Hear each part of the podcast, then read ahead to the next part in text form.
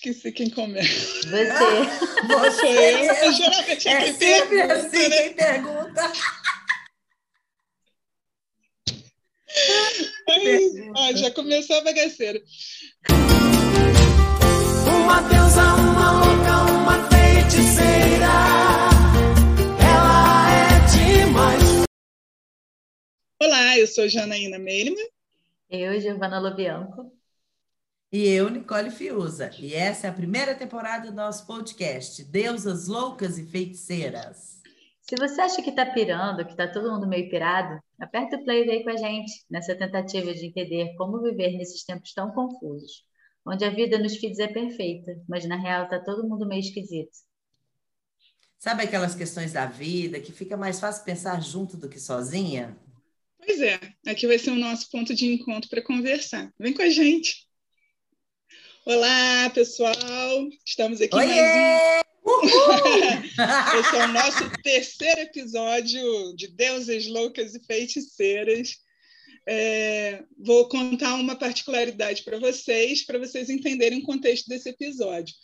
Geralmente a gente grava à noite, e hoje a gente resolveu gravar numa segunda chuvosa de manhã. Então, se nós estivermos mais lentas ou então mais descabeladas, leve em consideração que é uma segunda de manhã. A Nicole, por exemplo, o olho dela quase não está abrindo. A, Gi- a Giovana, como boa professora, já está acostumada a acordar cedo. Exato.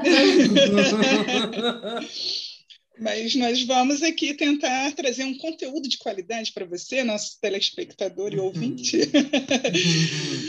Então, hoje a gente ia falar exclusivamente sobre o tema Outubro Rosa, porque estamos em outubro e achamos relevante tocar nesse assunto, até mesmo porque temos entre nós uma sobrevivente de dois cânceres de mama. E só que a gente conversando percebeu que o assunto pode ir muito mais além do câncer de mama, mas sim tudo que envolve a questão de você ter medo de fazer um exame para se diagnosticado, ou então algo que te remeta à possibilidade de estar doente. É, eu comecei a pensar nisso quando eu li uma frase das Clarices. A gente tem um coletivo né, de escrita eh, feminina e que são as Clarices, e aí uma das frases aquilo ficou ecoando aqui, e eu vou ler a frase e aí a gente desenvolve o assunto. Vamos lá. É a vida? Mesmo assim, ela me escaparia. Outro modo de captá-la seria viver.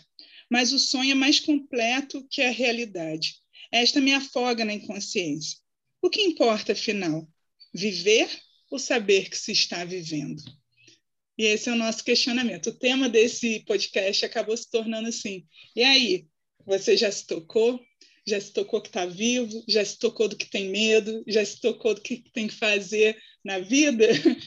E geralmente esses sacodes, é, eles são dados na gente quando a gente passa por uma situação, muitas vezes, de questionamento, né?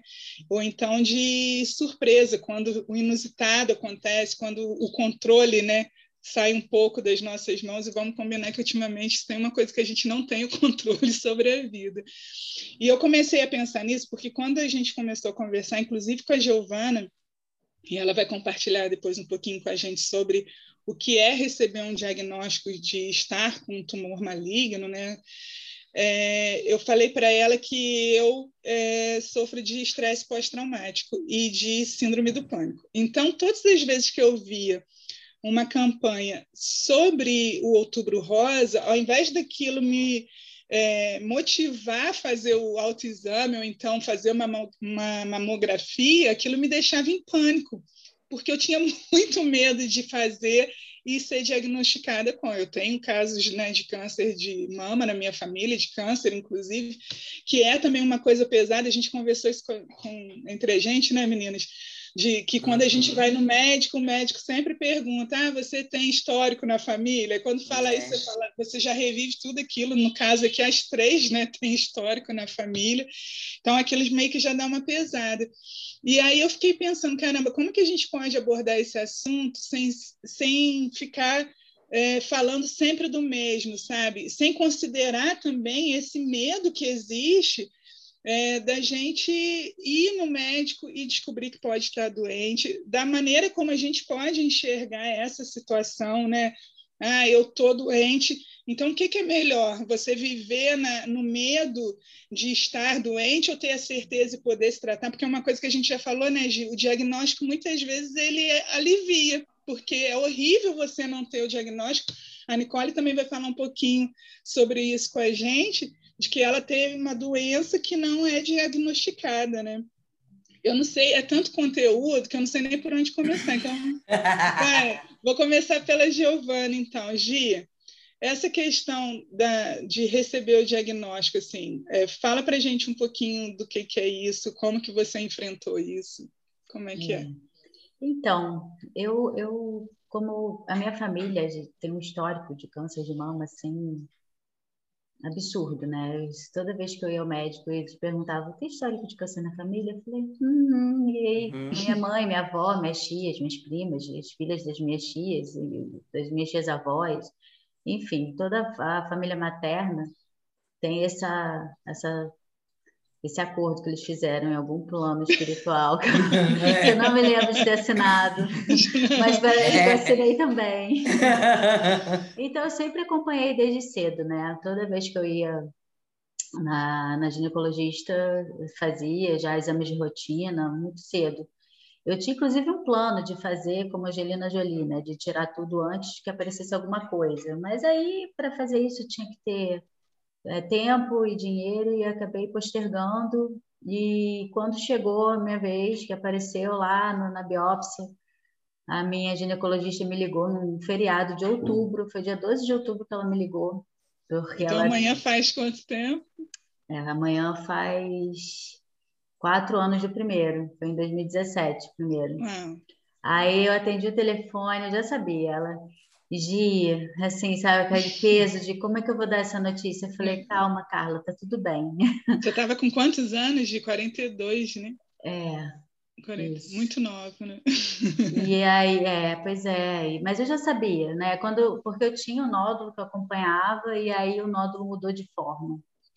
E quando muda de forma, as coisas já ficam meio estranhas, né? Quando eu, eu sempre conversava, quando fazia ultra, com, com o médico que estava fazendo, sou muito curiosa, né? Esse negócio de uhum. abrir o exame, o médico que abre o exame, nada. Eu já saio do laboratório abrindo e lendo e, e pesquisando. Eu sempre fui muito curiosa com essas coisas, né? Então, perguntando para a uhum. médica, eu falei, e aí? Ela, e ela ia lá com, com, com um aparelho e uhum. voltava e voltava. Eu tá esquisito nela. Ah, vamos esperar os exames, mas sabe quando você já. Uhum. Então, era uma coisa que eu meio que já esperava que fosse acontecer em algum momento da vida por conta do. do, do do o que, que é pior, Gi? É esperar ou ter a certeza? Ter a certeza é porque assim, a gente para a gente poder lidar com alguma coisa, a gente tem que saber como lidar e uhum. de que forma, né? Eu acho muito melhor a gente a gente saber o que, que é para enfrentar, né? uhum. né? Porque aí a gente, quais as armas que a gente vai lutar então para enfrentar? Exatamente. Né? Uma vez eu, eu até escutou no podcast é, sobre isso, né? Sobre os medos, sobre os, as emoções, né? Quando as emoções vêm, a gente a gente sabe lidar com elas, né? Então, se a gente tem algum problema, é, não sei se eu estou sendo clara. Uhum. Mas é, porque às vezes a gente sofre com, com, com fantasma, né? com uma incerteza. Uhum. uhum.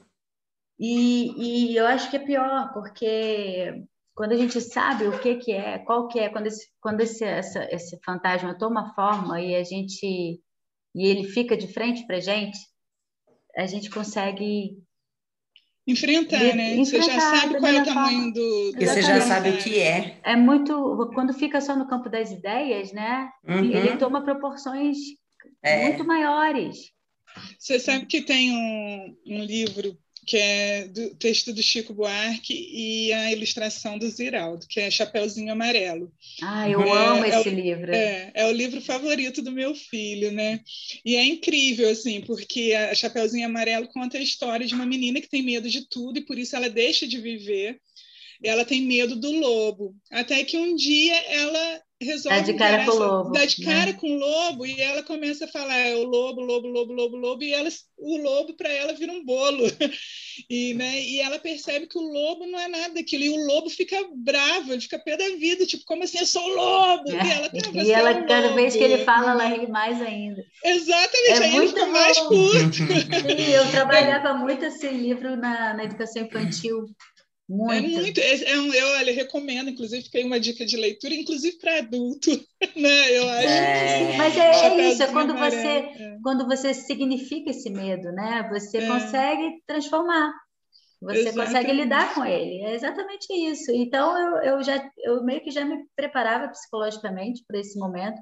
Ah, Giovana, você estava sendo pessimista? Não, era uma realidade. Aí é aquela uhum. velha, aquela questão, né? Você fica na positividade tóxica de não ver os possíveis problemas, os, problemas. os reais problemas que você tem que enfrentar, ou você vê-los, mas encará-los com positividade. É, eu acho que essa foi a grande diferença. Eu já sabia desse risco, eu já meio que me preparava psicologicamente para isso, e quando uhum. veio, eu fiquei muito tranquila, porque eu realmente tinha essa eu acho que eu já tinha esse preparo, sabe? Assim, Mas aí, assim. Eu já tinha pensado chegou... em todas as situações e as possibilidades que eu tinha para fazer. E você tinha medo de morrer disso? Então, não. Eu nunca tive medo de morrer disso. Então, quando eu fui na, quando eu peguei os exames e fui para o mastologista, ele falou: "E aí, o que que você quer?" Eu falei: "Eu quero tirar tudo e botar prótese." Aí ele: muito bom, eu acho ótimo, porque você é nova e aí você vive é. o risco de ter de novo. E aí eu fiz a cirurgia e achei, encerramos o capítulo aqui, né? Acabou, uhum, uhum. ótimo, não vamos mais pensar nisso. Não fiz quimioterapia na época porque no, no tipo do tumor não era hormônio dependente, então eu tinha que tomar um medicamento para segurar meu estrogênio e viver a vida Plenamente. Mas só para ficar claro, a cirurgia foi antes ou depois do segundo câncer? Foi em 2017. Aí já, já fez foi. a cirurgia. Então, assim, no, no primeiro câncer você não fez nada, você só retirou o, o, o tumor, foi isso? Eu tirei das mamas, as duas mamas inteiras e botei no, Em 2014. Em 2017. 17. Não, então é isso que eu estou te perguntando, porque o primeiro câncer foi diagnosticado em 2014. Não, em 2017. Ah, foi em 2017. Ah, Sim. Ah, tá, porque o segundo foi agora. Foi, foi ano passado. É, é super... eu, eu, porque eu, eu conheci a Giovana no tratamento do câncer e não dá para dizer, minha gente, que ela é. Né, uma vez Uma vez eu falei, ai, gente, eu não estou muito bem hoje, porque eu acabei de chegar da químio, né? Aí todo mundo, oi, como você está fazendo químio?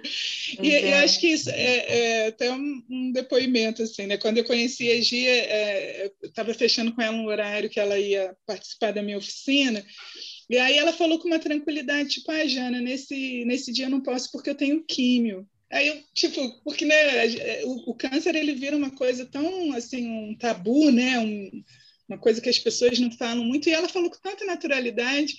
E aí depois a gente acabou conversando e eu falei, caramba, é uma coisa que a gente tem tanto medo, e aí você se deparar com uma pessoa que está enfrentando o processo e, e, a maneira como a Giovana, eu sei que para ela teve dia, né, tiveram dias ruins, tiveram dias que você chorou, uhum. tiveram dias que você ficou fraco, teu corpo vacilou, né? Mas você encontrar uma pessoa que está passando por aquilo e da maneira como ela estava passando, realmente meio que desmistifica, dá de cara com um lobo e falar, é, é um lobo, tá, ok, vamos lá. Claro que não é fácil, né, Giovana? Não é também não, não. de rosas. É, o meu, a primeira vez que eu tive, eu estava vivendo um momento tão intenso, de tantas formas, porque eu tinha voltado para o Rio depois de 12 anos fora, eu morei em Mato Grosso, 12 anos da minha vida, e estava passando por divórcio, e estava num trabalho novo, e estava me adaptando a tudo isso, com uma filha especial tendo que cuidar dela sem, sem ajuda. Então, eu, eu não tive muito tempo para me preocupar, sabe? E aí eu, a minha cirurgia eu marquei no último dia de aula, porque eu não queria deixar minha turma sozinha, sabe? E aí no último dia de aula as crianças fizeram uma surpresa para mim, que as hum. professoras arrumaram, eu chorei pra caramba. E aí quando eu cheguei na véspera da cirurgia, que eu deitei para dormir, aí eu tive a minha crise de choro, de desespero, assim, sabe? De, uhum. Que caiu a ficha. Sim. Eu não tive uhum. tempo para me preocupar. E eu achei, eu acho que isso foi ótimo, porque uhum. eu estava empenhada em tantas coisas que eu não sofri com, por antecipação, sabe? E aí, na véspera da cirurgia, que caiu a ficha? Eu falei, meu Deus, eu vou fazer uma cirurgia amanhã, anestesia geral, aquela coisa toda. Aí eu tive uma, uma hora de crise de choro, fui dormir, no dia seguinte eu fui para o centro cirúrgico. Aí eu ia fazer a cirurgia, é, a cirurgia era uma só, com mastologista e com plástico para fazer tudo, né? Na mesma cirurgia. E aí o mastologista falou: olha, só vai botar a prótese se der tudo certo, porque se abrir, ver que né, vai ter que limpar mais, vai ter que. Uhum. A gente vai ter que deixar a prótese para depois. E eu fiquei desesperada. Eu falei, não, eu não quero. Eu quero. Aí e o cirurgião plástico não chegava, eu só vou entrar no centro cirúrgico quando ele chegar. e aí ele chegou, aí eu falei, beleza, aí fomos pro centro cirúrgico. Aí quando eu acordei, a primeira coisa que eu fiz foi fazer para ver se tinha. aqui, eu, eu tô com peito, tem aqui. Aí a enfermeira olhou para mim, fica tranquilo, deu tudo certo, seus peitinhos estão no lugar. Mas então foi isso, sabe? Eu não tive tempo, não tive tempo. E aí foi ótimo, porque eu consegui, eu consegui transformar esse lobo num bolo, sabe? Tranquilamente. Hum. Claro que não é fácil, claro que a gente passa por por, por incertezas, por inseguranças, mas é. eu consegui encarar a primeira, a primeira vez com muita tranquilidade, talvez porque eu já estivesse me preparando para isso, né, por conta uhum. do histórico familiar. Mas o medo eu não realmente eu não tive. Mas eu, eu, tinha certeza eu... que eu ia levar isso, sabe, que eu ia resolver. Porque fazer Só cirurgia, uma dúvida que tudo... eu acho que o pessoal deve estar assim, tipo, aí você fez a cirurgia e depois teve câncer de novo. Pois é, então. Aí eu E aí? E aí, nas, Nessa segunda vez, que foi no ano passado, eu senti um nódulo. E aí eu fui no médico, o médico, ah, isso deve ser cicatriz da cirurgia, mas a minha intuição dizia que não. E aí eu fui, aí foi, foi meio complicado, porque na mamografia apareceu que era, que era suspeito, só que o meu médico na época não quis fazer biópsia, quis tirar logo, porque a biópsia podia estragar a prótese. Uhum. E aí eu tirei o nódulo na cirurgia e aí deu positivo. Aí meu oncologista mandou voltar para o centro cirúrgico porque tinha que ter limpado em volta.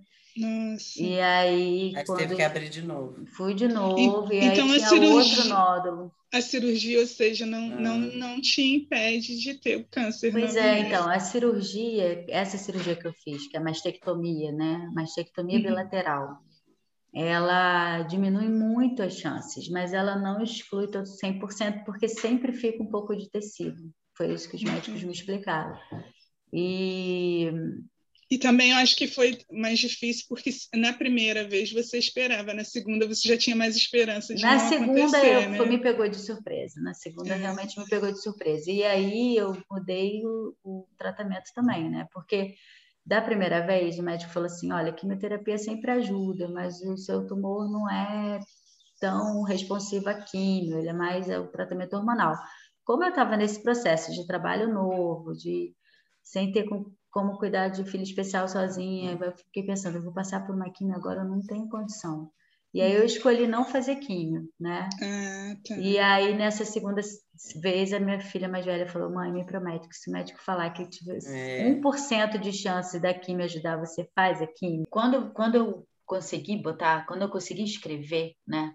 Quando eu consegui entender o que a químio, os sentimentos que a químio fazia comigo, eu entendi que a químio faz a gente passar por um luto, sabe? Um luto porque é um veneno, né? Ao mesmo tempo que uhum. ele que ele tá ali para curar, ele tá para matar, né? O cabelo cai, é, a gente passa mal, muito mal. Então eu, eu entendi. Na minha última sessão de químio, que eu cheguei em casa me sentindo muito mal, eu consegui escrever o texto, eu entendi o que, que eu sentia. Era um luto, um luto por parte de mim que morria naquele uhum. momento, né?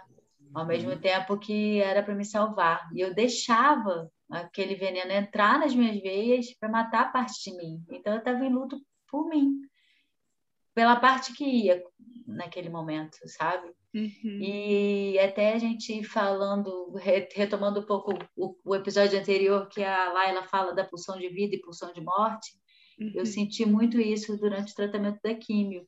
E quando eu troquei essas experiências com as pessoas que estavam passando por isso, foi importante para para elas também, né? Uhum. Significar, porque é, é questão de, de botar o lobo na sua frente. Quando você significa, quando você entende o processo, é mais fácil de você entender as emoções que estão que estão vindo com, com ele, né?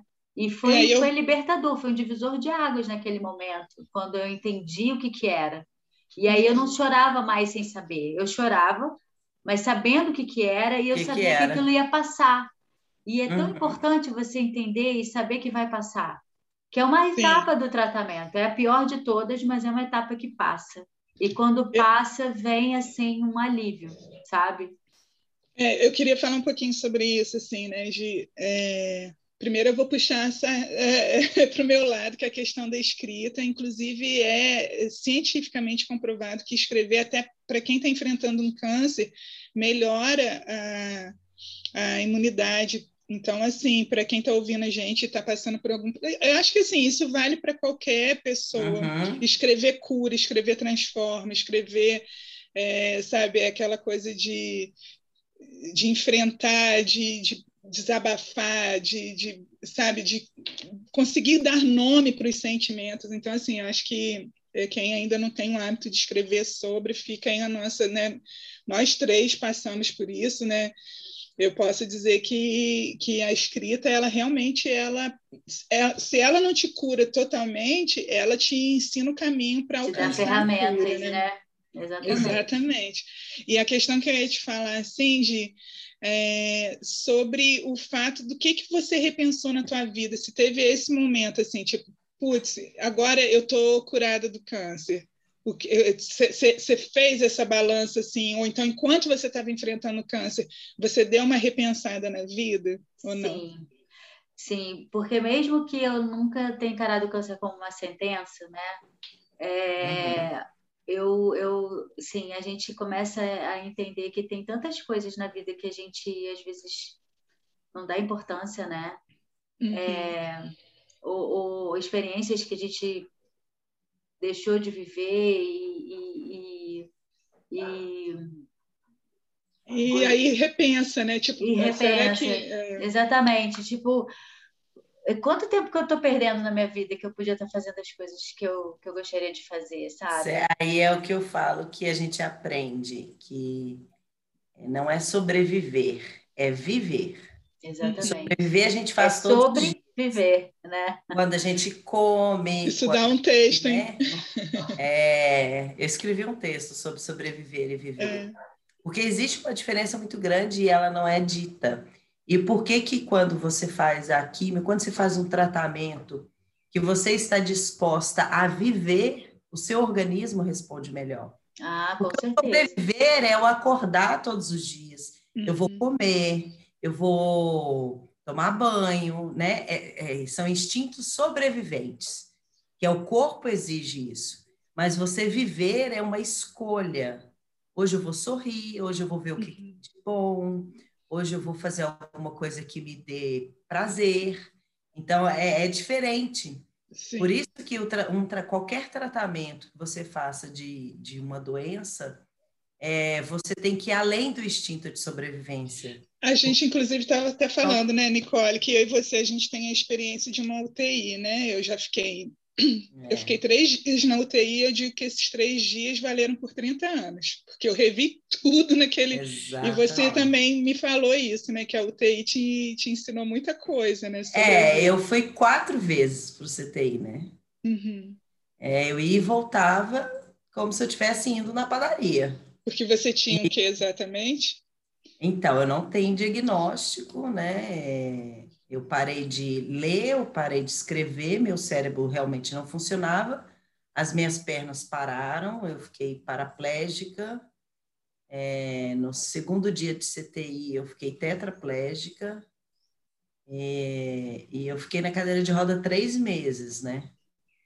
E, e o CTI, assim, é um ambiente que você está ali sobrevivendo, mas eu inventava dentro do CTI. Coisas para conversar.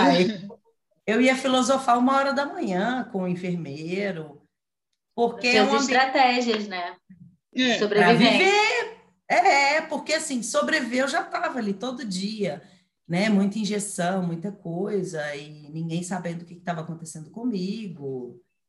E eu falava, eu preciso fazer alguma coisa diferente. Eu não conseguia ler, eu não conseguia prestar atenção em nada, eu não andava. O que eu podia fazer era conversar, então eu falava pelos.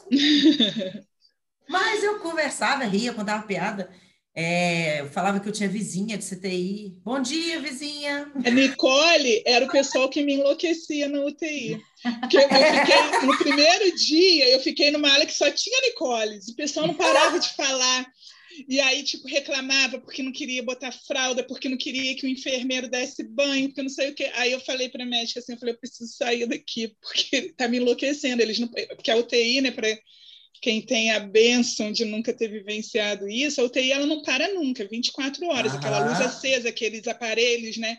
Então, quando a gente está consciente, a UTI ela pode ser enlouquecedora, por isso que a Nicole Exatamente. ficou assim. Aí eu caí na bobagem de reclamar do povo que falava muito. Aí a médica falou assim: então tá, a gente vai te mudar de, de setor aqui dentro da UTI. Aí me botaram do lado de uma janela que dava para ver um IP então, eu tenho. Uhum. Uma, é, é, bem louco isso, até a minha relação com o IP. Só que aí me botaram num lugar onde estava todo mundo em coma. Aí eu já estava com saudade do professor. Viu? É exatamente isso.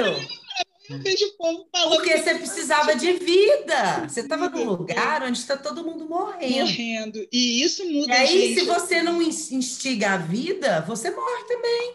Exatamente. O médico falou para mim, na minha penúltima internação, eu tive que passar um catéter na jugular, então ele teve que abrir minha jugular. Nossa. E o nível de infecção é mais de 90% dos pacientes têm infecção generalizada.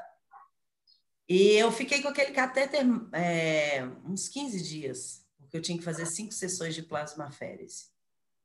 E aí ele falou assim, Nicole, eu não sei como você não pegou infecção. Porque isso é algo impossível de acontecer, vamos dizer assim, dentro do CTI. Porque como abre muita jugular e o cano é rígido e a veia não é rígida, então fica exposto. Uhum. E eu fazia a sessão dia sim, dia não. Então eu estava o tempo inteiro com aquilo ali no pescoço, porque o cano Nossa. saía mais ou menos até a altura do ouvido e ia até lá embaixo no seio. Era um cano de, sei lá, 50 centímetros. Caramba. Só que todos os dias é, eu ria, eu contava piada, eu fazia alguma coisa, porque. E é uma coisa que a gente falou na, na, no episódio passado com a Laila, né? Isso daí é uma coisa que cada um descobre dentro de si a força. A, a Giovana descobriu. É, eu, quando perdi meu filho, eu tive que me descobrir também, você. Uhum. E aí eu quero aproveitar o gancho para falar para quem está ouvindo para quem está vendo, vocês estão vendo três mulheres lindíssimas, vamos combinar aqui, olha que beleza.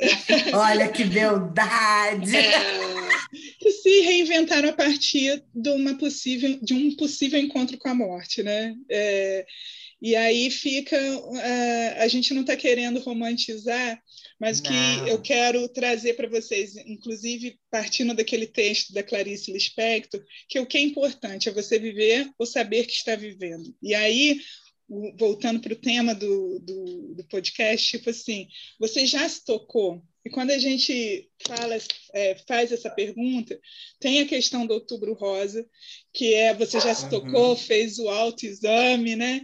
E a gente até levantou uns dados né, que 37% teve um aumento de 37% no número de mamografias depois que começou a campanha do Outubro Rosa. Então é importante, sim. Às vezes a gente acha ah, que bobagem fazer campanha, tem Outubro Rosa, Setembro Amarelo, é, né? Então, mas é porque às vezes as pessoas estão tão desligadas desconectadas delas mesmas que precisam de uma uma campanha mesmo. É, é, tipo, olha, se cuida. E eu acho que a intenção da gente aqui, não só nesse episódio, mas em todos, é trazer essa uhum. reflexão sobre você está vivendo, você está se cuidando, é. sabe? Você está se enxergando, você está dando prioridade para as suas vontades, para os seus desejos, uhum. porque a uhum. vida é efêmera. Né? A gente vive como Um dia você está bem, a... no outro dia você pode não estar mais. E aí entra essa beleza, isso também é a beleza da vida, sabe? É, o, o, meu filho ele está naquela transição da infância para a adolescência, então ele está fazendo muitos questionamentos que antes ele, tipo, se tocou da morte, se tocou da doença, uhum. sabe? Se tocou, principalmente na pandemia. E aí ele me fez uma pergunta ontem, ele falou assim, para que, que a gente tem que viver se a gente vai morrer? Eu falei assim, a gente só vai morrer é. porque a gente viveu. Você tem que, você tem que aproveitar a, a jornada. E parece uma coisa muito zen, então, mas não, é, não, gente. A vida, a beleza dela é ser vivida. Né? É única. Não é o ponto Aí, de chegada, é o caminho que a gente faz até chegar lá. Exatamente. Aí o Davi até falou para mim assim, mas mãe, como é que você sabe que a vida é única? Eu falei, você lembra de alguma outra experiência? Porque mesmo que a gente está se tratando considerando a possibilidade de outras vidas, a gente só lembra dessa que a gente está vivendo. Exatamente. Então, é, o que a gente falou foi assim, a questão, será que você tem medo de morrer porque você não está vivendo? Né? É. Será que é, eu, eu, eu, descobri que a minha crise do pânico ela vinha do fato de eu não estar tá vivendo a vida. Eu tinha muito medo uhum. de morrer infeliz. E aí sem ter vivido de verdade, né? Sem ter vivido de verdade. Tanto que hoje, assim, se você falar, Jana, você tem medo. É, hoje, assim, tipo, não é medo, a gente não quer sofrer, isso é fato. Ainda mais a gente que já sofreu pra caramba, você fala, pô, uhum, passar por A gente isso. quer férias. A gente quer férias, a gente quer festa, a gente quer gozo, a gente é. não quer, né? Mas Ainda mais depois de, de, de, um ano e meio de pandemia, né? Eu acho que todo mundo né? precisa disso, mas Realmente, é, e... é isso que a gente tem que se perguntar. Né? E aí tem tanta gente que está deixando de viver porque está preocupado com o que vão uhum. pensar, do que vão falar, do que vão. Tipo, isso daí não é, sabe? Não, não deixa de viver por causa disso, não deixa de prestar atenção em você para poder cuidar do outro. Primeiro você, depois o outro. Isso não é ser egoísta, né? Isso daí é, é se priorizar, até porque para a gente cuidar do outro a gente precisa estar tá bem. Isso é tão clichêzão, mas é tão real, né? Mas é verdade. Então, assim, hoje, queridos deuses, deusas, loucos, loucas, feiticeiros, fica aí, tipo, você está vivendo, sabe? Você, será que você, antes mesmo de ter medo de morrer, será que você não deveria ter medo de não estar vivendo plenamente, sabe? De não viver uhum. essa verdade, de não viver essa alegria, de não viver os amores, né? Os desamores também, porque às vezes tem gente que deixa de viver porque tem tanto medo, aí a gente volta lá para o começo da Chapeuzinho Amarelo que ela não saía para brincar, ela não sabia, ela não comia porque ela tinha medo de morrer comendo uma sopa, ela, ela não ia para a chuva porque ela tinha medo da chuva, e aí ela não estava vivendo. Né? Então tem tanta coisa que a gente está deixando de fazer, e se você está sendo limitado por um medo, pô, eu acho que eu estou doente, mas eu não tenho coragem de ir ao médico, uhum. fica o depoimento da Gi, que depois que teve o diagnóstico, se tratou, se curou e está aí linda, maravilhosa, Exatamente. uma pessoa incrível, e, né? e cada uma de nós, assim, então, eu quero que deixar essa provocação aí para não só para quem está ouvindo e vendo a gente, mas para a gente também, né? Será que eu estou vivendo? Porque é bem aquela, é, acho que Renato Russo já tinha cantado para a gente a pedra, né? É preciso amar como se não houvesse, né? Amar as amanhã. pessoas como se não houvesse amanhã. Verdade. E acho que é amar a gente também, né? E, e se você não está satisfeito com a vida que está levando, pô, ainda tem, tem muito, né? Muda. Tem muito muda, muda de canal, muda de estação, muda. E não espera, e não espera chegar o momento certo, o momento ideal para fazer alguma coisa, porque não existe. Isso. O momento é hoje. O amanhã a gente não sabe. Exatamente, é agora. Faça aí, agora. Eu já vou mostrar minha tatuagem, Carpedim. Ah, e, e, aí eu vou, eu vou, é, é clichêzão também, tatuagem Carpedim, e aí eu vou finalizar assim, depois para vocês falarem, mas a ideia é do Carpedim que, né, eu acho que eu não, não, lembro agora se eu já contei ou não, mas quando eu tinha crise de pânico, eu escrevia na mão Carpe Diem porque eu tinha lido um artigo sobre que o Carpe Diem ele é mais do que essa coisa tipo, uhul, vamos viver como se não houvesse amanhã. O Carpe Diem é, é tipo é viver o presente, aproveitar o momento, sabendo que ele é passageiro e tudo passa, uhum. minha gente. Se você está sofrendo, pega a esperança de saber que isso vai passar. E se você está feliz, aproveita esse momento, porque ele também vai passar. Vai passar. E você está vivo. E que bom que a gente está vivo, né? É, exatamente. E aí? E não se esqueçam também, é, a gente precisa sobreviver e viver. É os dois, não é um só. É isso. E não só sobreviver também, porque só sobreviver é cansativo pra caramba. E viver. É, então, assim, a gente ainda está numa pandemia, mas cuidem-se, mas aproveitem, uhum. liberar, vai para um sabão, vai para. Né? a gente já está combinando aqui. Faça uma festa, né? Mas agora todo mundo com muito cuidado, álcool em gel que sempre está na mão, né? Máscara. e, mas aproveita, não deixa de viver, de deixar aquela coisa, né? Não deixa a louça nova para quando tiver uma oportunidade uhum. especial. A roupa né? nova no armário. Você, roupa nova é, no armário. Verdade. É, é uma coisa que é tão falada, mas olha, eu posso dizer assim, para gente que já vivenciou né, momentos tão trágicos, e talvez acho que assim, uma coisa que une nós três, né, gente, é a intensidade dessa vontade uhum. de viver. É verdade. E eu acredito que isso é muito de quem já percebeu o quanto que a vida pode mudar assim. Uhum. E aí uhum. você tem uma escolha.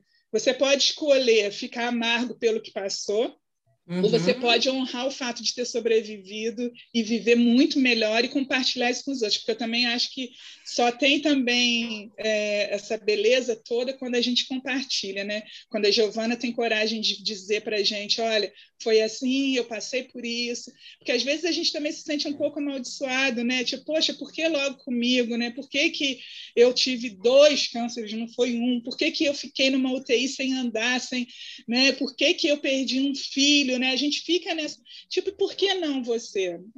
Né? Por que, que teria que ser o outro? Por que, que não? acontece com a gente? E aí cabe a gente é, lutar, porque vale a pena lutar, porque depois que passa, né, gente, a, a, o sentimento tipo, caramba, eu sobrevivi e agora eu vou viver. Acho que é isso que fica para gente, né? Então vivam, se toquem, não deixem de fazer. Acordem. Né, os, os, e não se esqueçam da rede, da rede de amigos, da rede de apoio, sabe? Busquem, busquem pessoas que passam por experiências parecidas, uhum. porque a força desses, desses grupos é muito grande, é muito importante. É a gente não se e sente tem... sozinha. E, e, faz toda a diferença, né? É, então, assim, olha, se você quiser ser nossos amigos, é. no nosso Arroba DLF Podcast, não esquece, segue a gente. A gente tá por tudo. É Bota lá. Bota lá no Insta a sua experiência, troca com a gente também. Uhum. Estamos esperando vocês. Um beijo e até a próxima. Vivam! Beijo. Pensa bem. Pensa bem.